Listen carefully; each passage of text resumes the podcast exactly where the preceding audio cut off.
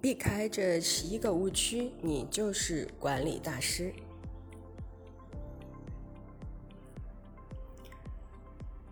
你能想象没有智能手机的生活吗？大多数人不能。实际上，智能手机会削弱你做出明智决策的能力。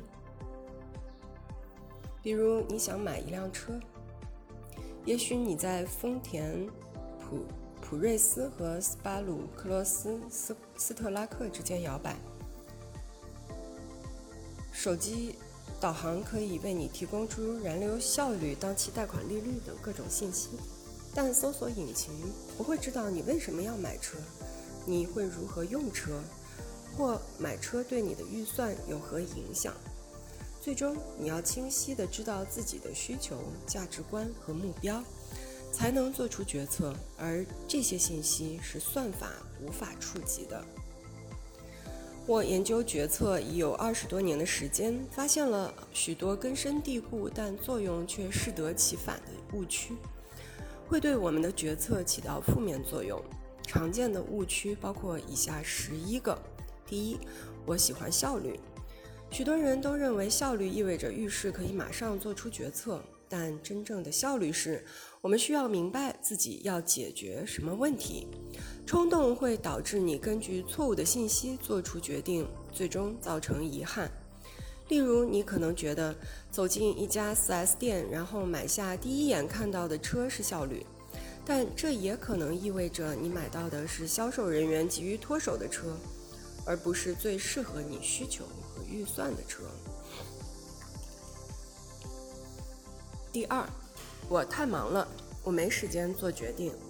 推迟决策本身就是一个决策，但是为了弄清楚要去解决的问题而放慢速度，其实是更高效的做法。正是因为现在你花了时间认真考虑，所以之后可以避免重新思考所做的决策，从而节省大量的时间。例如，去 4S 店之前花一点时间研究价格，有助于你在现场更好的砍价。第三，我现在只需要解决这一个问题，这是只见树木不见森林的典型例子。我们的问题产生于具体的背景情况，目光狭隘会让你错失真正需要解决的问题，或只是解决了部分问题。如果你的车意外抛锚，然后你匆匆去买一辆新车，你有考虑过之后的需求吗？第四。这是我一个人的决定，不需要其他人参与。我们的重要决策必定会涉及其他利益相关方。如果你在做决策时不考虑其他可能会受影响的人，往好了说是只能解决部分问题，往坏了说可能就会导致问题恶化。例如，如果你的配偶或孩子不会开手动挡，你是否真的想买辆手动挡的车，导致其他家人在紧急情况下没没办法开？第五，我知道我是对的，只是希望有数据或第三方观点支持我的想法。这种决策缺陷被称为确认性偏差。从猪湾事件到次贷市场崩溃，从 NASA 挑战者号爆炸到深水地平线井喷事件，决策失败的背后少不了这个原因。每次事故中都存在不成立的数据，应该引起关注，但集体决策中没人想当出头鸟。为了更好地理解和明确你自身知识的局限性，你可以找到相反的事例，并评估对手的分析。这些做法可以防止结构性失明 （frame blindness），也就是说，避免只看到自己想看的东西，而看不到真正呈现出来的事实。例如，你或许选定了克罗斯斯特拉克这款车，但是再想想看，那么。你对对这款车的偏好是否会影响你对其他车型的评估？你看其他的车是为了印证自己的偏好，还是为了买到最符合你需求的车？要走出认知盲区，请先考虑你的需求，然后再寻找符合需求的汽车。第六，我相信自己的直觉，靠直觉挑选早餐麦片是不错的选择。但对于更大的风险更高的决策，只依靠自己的直觉，就是在依靠偏见和错误的记忆。重要的决策得益于走出认知盲区，获得新的信息和洞察。你或许会因为全家人一起一年前的美好回忆，而将目光投向斯巴鲁傲虎，但有些驾驶员发现驾驶座位不舒服。跳过试驾可能致使你选择了一款无法长时间驾驶的汽车。第七，决策是线性的。实际上，良好的决策是循环的。在我们收集、分析信息和思考时，需要反馈；有时我们需要回头去查找被掩盖的信息，收集新信息或进行其他类型的分析。例如，你要买车的话，可能会先自己研究，然后去找经销商商量价格。但是存在很多家经销商，每家协商价格的余地都不同，因此货比三家可能会为你帮你找到更合适的价格。第八，我可以把自己的想法很好的整合在一起。大的决策由多个小的决策组成。当我们试图将所有这些记下来，我们最终可能依靠的是错误的记忆和分散的思维。我们的情绪也会阻碍决策，导致思维偏颇。做好记录是思考和分析的重要一环。爱因斯坦和达芬奇都习惯做笔记。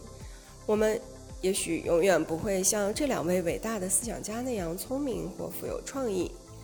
但我们可以像他们一样，在笔记本里记录下自己的思想和工作。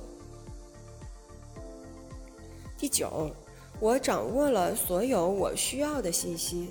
我们想快速果断地做出决策，但我们可以通过进行一点点研究，并用证据来应对假设，从而提升我们的决策以及满意度。你最好的朋友可能喜欢他的车，但这不意味着那辆车适合你。特别是如果它不适合装你女儿的曲棍球装备。看看消费者报告等实质性的研究，有助于你做出明智且适合你的决定。第十，我可以做出理性决定。很多心理学家已经证明，尽管我们这么认为，但其实我们都不是理性的。所有人都是基于过去的经验和感受，在偏见的账目下行事。你或许认为自己不会被经销商左右，但他们是专业的销售人员，知道如何激发你的情绪反应。第十一，只有一种方法。无论是如何铺床、遵循哪种饮食习惯，还是如何划分退休金账户，总有不止一种方法。我们习惯于不听其他的声音，陷入自己的信息环境和社交媒体圈子中。但是跳出常规会带给你不一样的看法。你可能总是会去经销商那里买车，但越来越多的人开始在线上进行购车交易。停一停，再看问题。这些误区的根源在于三个对我们没有好处，但普遍流行的想法：第一，作为忙碌的人，我们不需要花时间去做明智的决定；第二，我们是理性的人，仅凭自己的思考就能周全地解决棘手的高风险问题；第三，决策是个人行为，不需要其他人参与。这三个想法都是错误的，难以让人清晰地思考和分析。我们不是计算机，我们是生活在社群中的人。我们需要时间来反思、应对无意识的偏见，并更全面地思考。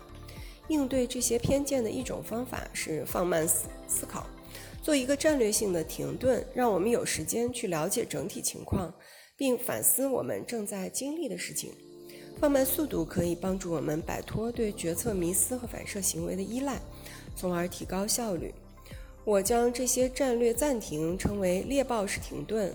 在得知猎豹出色的狩猎技能并不是因为其速度之后，我想到了这个词。相反，正是猎豹快速减速的能力使其成为高超的猎手。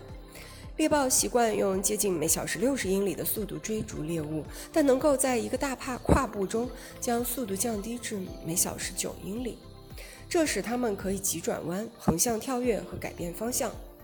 在决策中深思熟虑的减速，有助于高质量的思考。这些精心设计的停顿，能使你检查和挑战自己的偏见，巩固自己的知识，纳入其他考量因素，决定是转向新的方向还是继续前进，然后再开始加速发力。在猎豹式停顿期间，问自己五个问题：第一，我在决策时容易陷入哪种误区？第二，这个决定将如何推动我朝人生目标迈进？第三，我对于这个决策的感受是基于现实情况，还是反映了我固有的行为模式？第四，还有哪些我不知道的信息可以帮助我做出更好的决定？第五，对于参与决策的其他人，如何更好地理解他们的看法和观点？